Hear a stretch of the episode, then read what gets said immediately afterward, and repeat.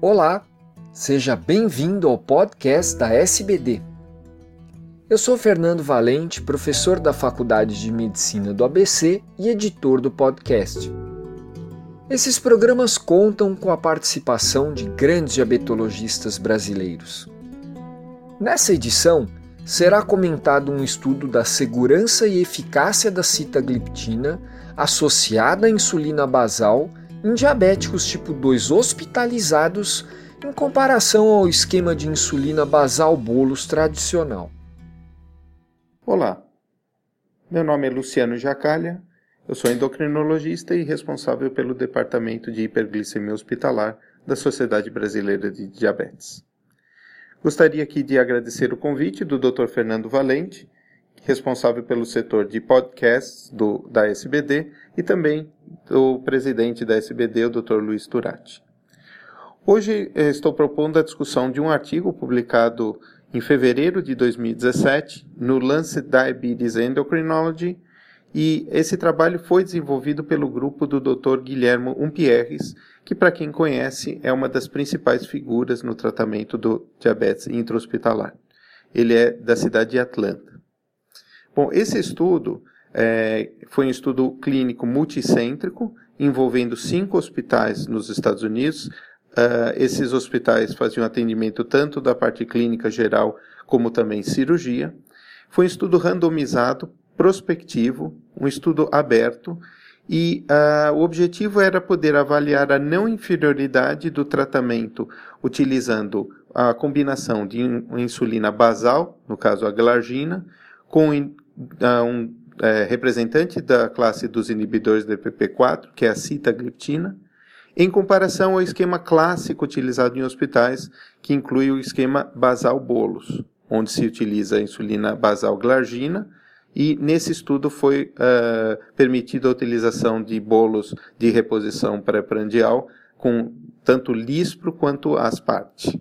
A hiperglicemia é, em indivíduos que têm diabetes, ela está ligada a um maior desfecho de complicações durante o período intra-hospitalar.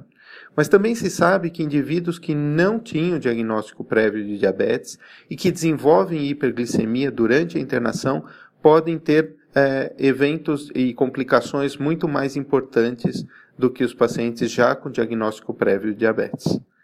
Portanto, esse trabalho procurou focar apenas aqueles com diagnóstico prévio de diabetes tipo 2, pacientes não críticos, sem descompensação aguda da, da, da, glicemia e sem antecedentes de cetoacidose ou de hiperglicemia hiperosmolar. Foram avaliados pacientes tanto na enfermaria clínica como cirúrgica e foi um total de 277 pacientes distribuídos em 138 para o grupo recebendo citagliptina e insulina glargina e 139 pacientes é, destinados ao uso de esquema basal bolos com glargina e ultra-rápida ou lispro ou asparte. Foram incluídos indivíduos de 18 a 80 anos de idade e foram avaliados durante um período que incluiu de abril de 2013 a julho de 2015.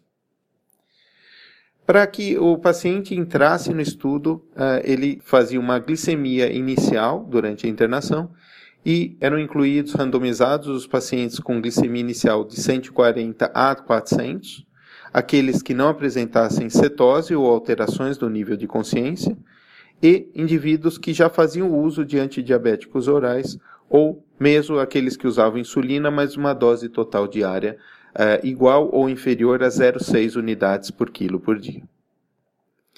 Durante a avaliação dos resultados, se observou que o tempo de permanência foi similar em ambos os grupos estudados, numa mediana de quatro dias, a glicemia média diária também não teve grande diferença entre os dois grupos, eh, com uma diferença inferior a 2 mg por decilitro.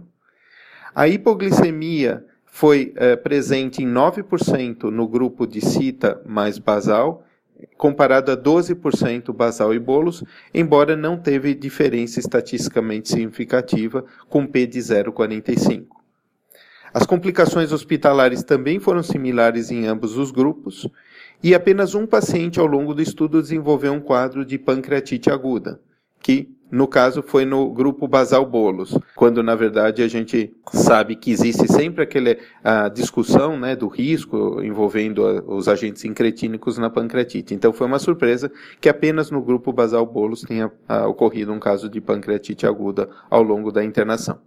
Nenhuma morte foi observada, e falha terapêutica considerada como hiperglicemia é, persistente, com três glicemias consecutivas acima de 240 ou uma média diária acima de 240, esteve presente em 16% no grupo de cita e basal, comparado a 19% no grupo de basal bolos, também sem diferença estatística. Em conclusão, esse estudo demonstrou que não existe inferioridade quando se faz a combinação de citagliptina com uma insulina basal, no caso desse estudo a insulina glargina, comparado ao esquema clássico basal-bolos, é, mostrando que existe a mesma eficácia em ambas as terapias, sem riscos adicionais para o paciente, sendo que o uso da citagliptina é um método menos trabalhoso e menos oneroso para a equipe de atendimento hospitalar, quando comparado às aplicações múltiplas de insulina bolos nas refeições.